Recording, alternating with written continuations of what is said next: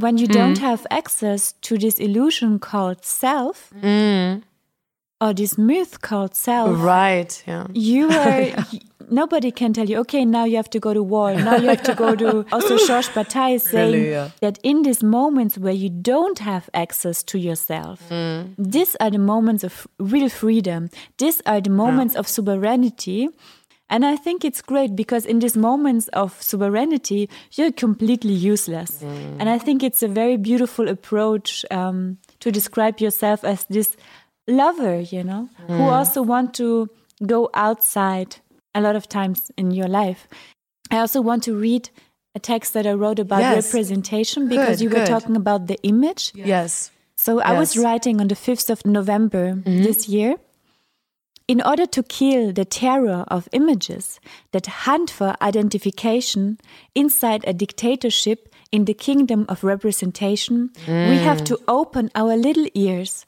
Mm. Little ears is a ref- reference to Dionysus who's whispering in the ear of Ariadne, or Ariadne.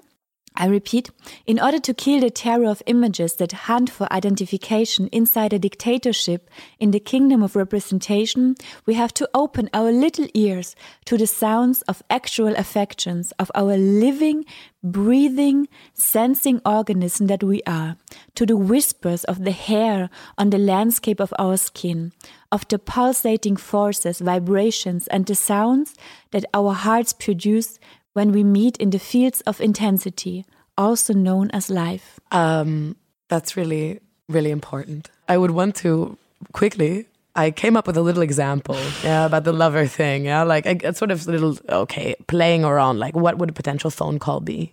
It goes like this: Hi, it's me, and I know I haven't called you for a while because I've been self-optimizing, which means I've also been wrapped into this net of what seems to be a kind of necessary self focus and a certain forced positive thinking. But I mean, I miss you.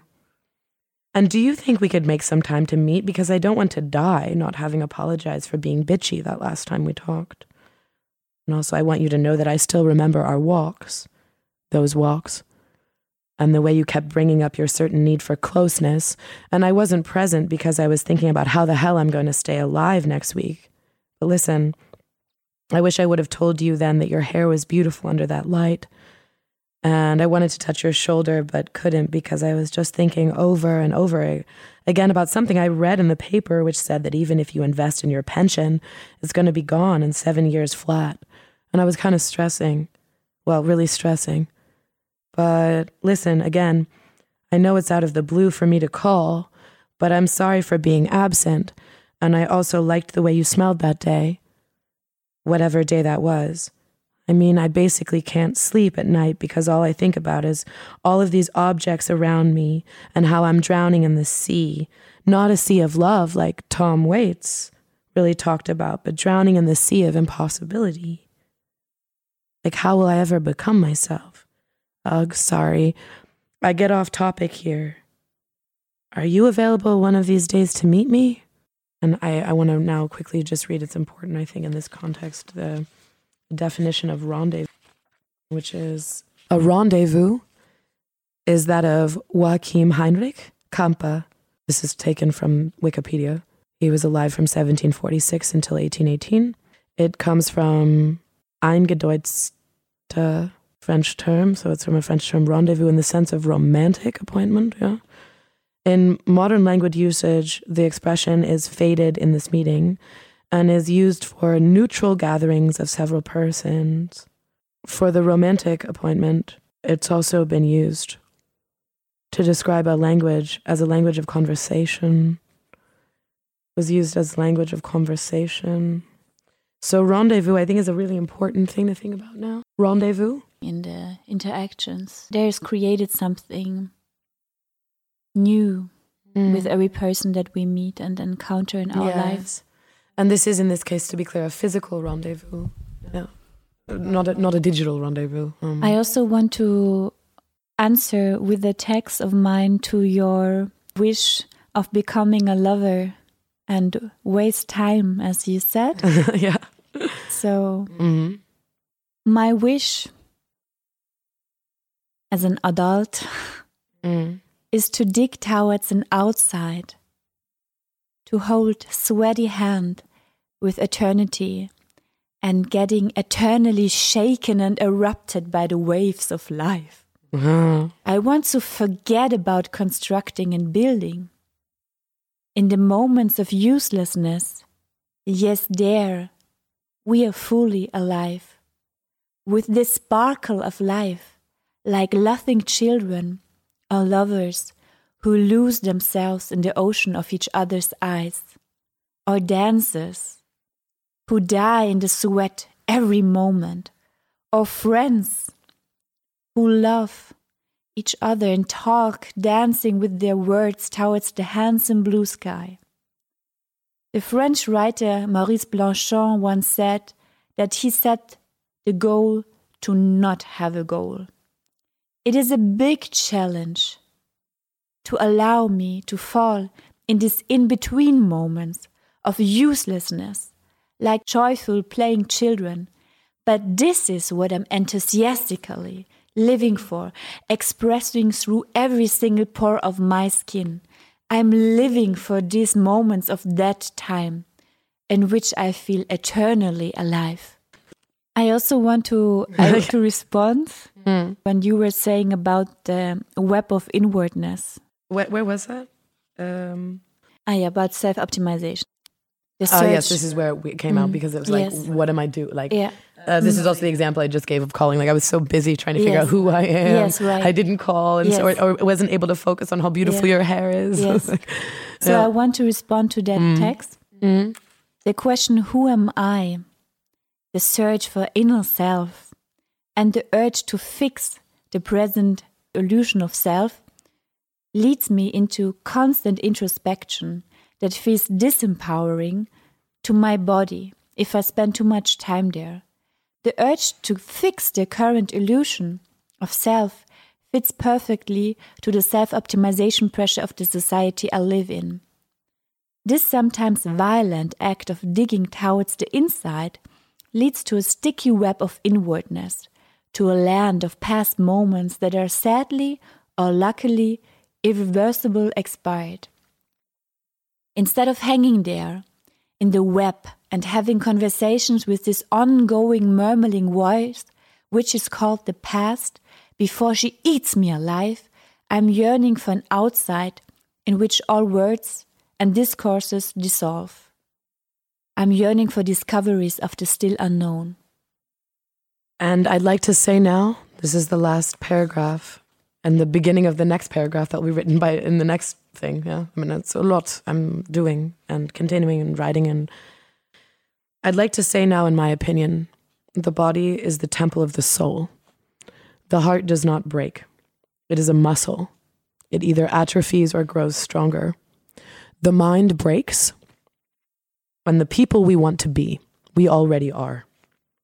It is just that the mirror of our world is broken into a thousand pieces. So we cannot ever get a proper reflection. But this does not mean that we are broken. It means that we are whole and we are being told otherwise. Sharing the authentic broken self on Instagram or whatever is not an act of political rebellion. It is an absolute confirmation to the neoliberal agenda. Women are already together. If you want to be a man, to become a man, you have to become a woman. And if you want to become a woman, you are a woman. If becoming is a joke, then living is a lie, and we are rose thorns in the side of the universe. And if someone asks me, Do you love me? and I say anything, that means I have not yet begun to feel that distance. And if someone says, You love me, that may mean that I am bleeding all over the place. And if I say, I love you, two, always more, here, but just two I want to mention, things are possible. I desire closeness. One, I have lost myself in closeness. Two, and if I say no, I don't love you, and something happens, and this happening seems like a separation, or if I hear words and then the same delinked events transpire, I will feel bad, But if I don't tell you anything about love or anything like that, I will feel worse. So, do you love me? Because I answer yes, but I have to say, when I ask, Do you love me? Well, and I respond, Well, okay, but I can't say with any real surety that I, the writer of this thesis, love anything.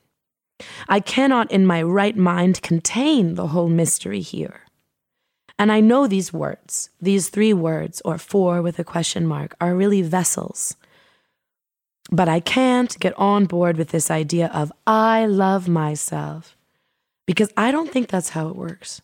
I think it's more like there is an emptiness and then relief, and a certain softening happens, and in this softening, there is desire. But I can't say. But I do know that focus on loving yourself, then find someone who loves themselves, is the mediated and corporate recipe for isolating us. I think it's better to want to destroy and then boil and set fire to the self together, to be in between and stupid. I don't want to know who I am. That would mean I have no reason to continue my research. I also don't want you, whoever you are, to know me, because that would mean you have no idea about this whole feedback looping we are dealing with on a perceptual level. I try too hard, me, and I like to force people to try. And I see this as a very special form of spiritual violence. I wonder if there is a way to forget myself and remember you. And I want one day, even now, to feel. Love enters. No? Yeah, thank you for this text. I could answer with a little note that I wrote in January 2017 in Japan in the metro.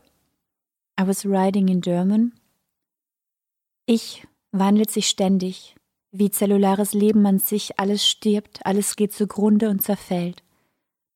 Alles wird zu Staub, ego vanitas, subiace de no more.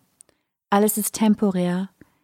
Familie ist eine institutionelle Einrichtung, Freundschaft ist ein Konzept, Liebe ist ein Modell, der Mond ist ein Leuchtball, der Stier ein Gestein, es gibt viele Menschen um mich, ich bin niemals allein. And I was writing this because I thought that I don't want to live in concepts. I don't want you to be my friend as a concept. I don't mm. want. Um, ich mm. ich habe das geschrieben, weil ich denke, dass Freundschaft kein Konzept ist und Liebe kein Modell sein soll. Ich mm. möchte Menschen treffen und ich möchte, dass sie aus freien Entscheidungen gern in diesem Moment mit mir sind. Ich möchte nicht, dass sie sich verpflichtet fühlen, für mich da zu sein, mhm. mit mir zu sein, weil wir eingenommen sind von einem gewissen Vertrag, von einer gewissen Bindung, von einem gewissen Modell, das als Freundschaft benannt wird. Ich möchte Freiwilligkeit. Ich möchte Freiwilligkeit auch in der Liebe. Ich möchte erleben können, einen Menschen zu treffen und ihn heute zu lieben, in diesem Moment, in dem er mir vor, vor mir sitzt. Ich möchte nicht in einem, einem Konzept der Liebe leben, dessen Liebe ich nicht spüre. Ich möchte Liebe leben, weil ich sie spüre und ich möchte auch am nächsten Tag vielleicht keine Liebe fühlen können für diese mhm. Person. Ich möchte außerhalb von dem Konzept von Freundschaft oder Liebe leben. Und ich glaube, alles im Leben, dessen man sich nähert, quasi das den Appetit weckt. Appetitus, Chronatus, wenn man es im spinozianischen Sinne sieht. Everything that is affecting my appetite, I'm eating. And by eating it, I'm, I'm increasing my appetite. So, for example, when I spend time with you and we are having conversations and where we feel our presence, you're increasing my appetite for life. And by increasing my appetite for life, you also increase my desire to have more of you. And this is the same in romantic relationships. When you taste something and it it tastes really good, and has a really nice resonance with your being and it gives you this feeling of expanding life and expanding love and increasing your life and your love, then you want more of it. And if it's decreasing your sensation of feeling alive, you should not eat it anymore because it's toxifying Mm. your will of living. So I think this is not a concept, this is living inside a real physical truth that I want to increase in my life with the people that I spend time with. Yeah, I see this, as I said, like uh, I see myself as an instrument tuned to the love frequency, but it's um, spending time getting hungry for again and again.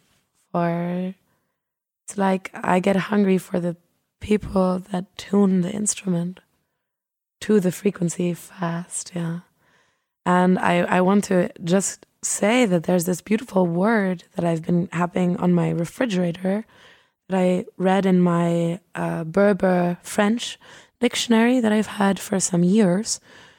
Um, and the word is bezimma in Berber, and the translation into French is volontairement par hasard, to mean voluntarily, no matter the hazard.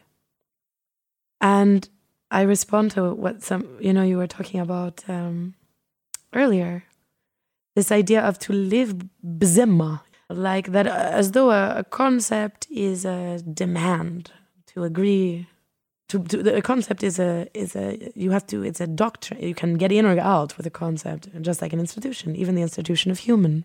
Get in and out of being a human yeah. It's a so to live without that is big hazard big danger to be voluntary.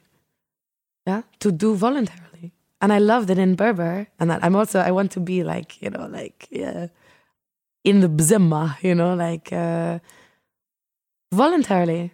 The hazards are high to to to be without concepts to, to to live without concepts to be to be without institution of the family of the human of the subject of the singularized subject of the self. Uh yeah friendship like you write in the metro in japan. So there's there's hazards to to to become voluntary. But i like that volontairement par hasard it's also progressive present progressive in the berber. Voluntarily now without hazard it's a nowness yeah. Like you say about not about tomorrow yeah. So i experience a lot of i experience this possibility for bzemma yeah in my own life. And give this word to the people here uh, in our studio and to the listeners to be And it's, uh, yeah. yeah And of course, every human is also an institution. We carry the institution with us all the time. Mm. So we also are in bed with institution that we are. But maybe when Right. we're, maybe when we're sleeping in this moment of the midnight, it's mm. also sleeping. And that would be ah. interesting. Maybe not. Maybe it's just like spinning around with our dreams. But a lot of poets were referring to this moment of the midnight. And I think it's because of like the least resistance mm. of our body. and also in this orgasm the moment of orgasm it's Le possible mort. it dies Yeah. it's possible le petit mort it's possible mm. that the death is of mm. the uh, the institution of the human Yeah, that's great. and that which lives is you know the you know bzemma living uh, like something yeah We once talked, I remember in a cafe in Klagenfurt, we talked about Derrida, and when he writes that before every act of deconstruction is an act of love, this is also very beautiful. And I think we have to define by ourselves what is love. And I think one part of the characteristics of love is a presence. yes Mm. In the you can I can feel it in my body, and I sometimes feel when I'm in a space I feel it something there. answering your question about um, the revolutionary act of writing, Mm. it comes in my mind that by weaving the words, by weaving our webs in which we want to live in by our writing, we also create a new world. We create also a world that we want to live in. And mm. our way of thinking creates different forms of life. As, for example, also Palmiro Togliatti wrote, who was an Italian communist, he was writing, for example, that every person is a philosopher, as well as every person is a politician, because we can change our surrounding. So everybody has the possibility to change something in his or her environment. And I think that this is very important. Also, for example, I mean, Jung has a very fascistic past, but we can also come with C.G. Jung, who was this um, psychologist, psychoanalyst, who also said, jeder einzelne von uns ist ein Lebensträger. So every, every one of us is a carrier of life. Das darf man nicht banalisieren. When we should not banalize that. Do you say that in English? Mm. Banalize it? So this is from high importance. Sich selbst ernst nehmen.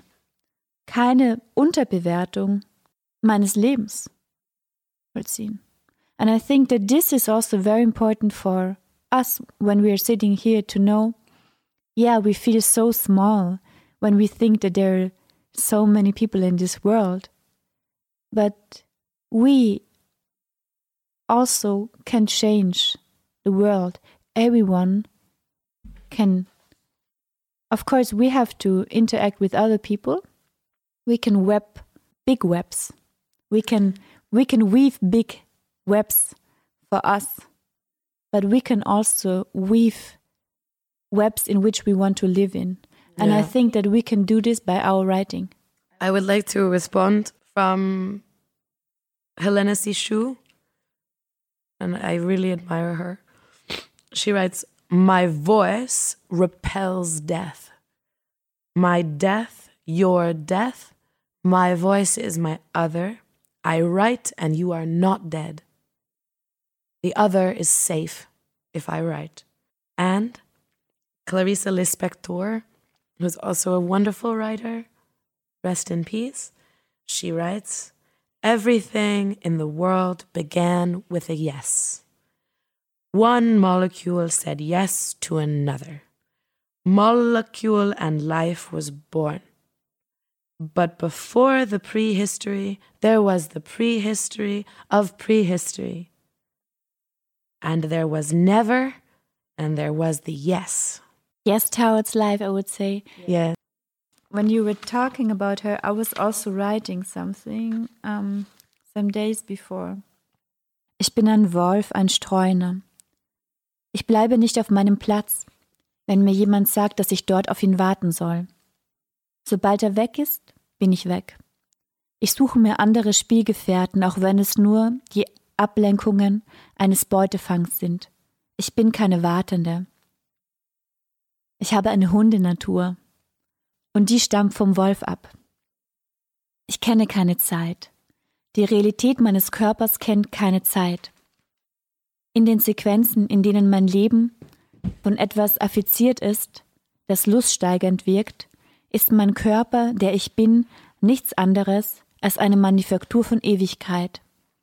Ich webe mit dem goldenen Faden, getunkt in das Fass des Äons, die Gegenwart meines Körpers. Dieser kennt keine chronologische Zeit,